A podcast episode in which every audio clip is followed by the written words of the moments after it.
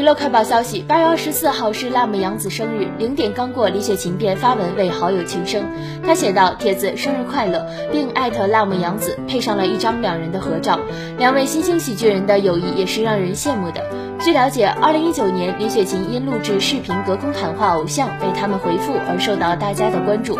二零二零年，她参与录制的脱口秀竞技节目，凭借黑色幽默的方式植入思考、传达观点，受到巨大反馈。而辣目洋子本名则是李佳琦，因扣头插大眼睛，给自己取名为辣目洋子。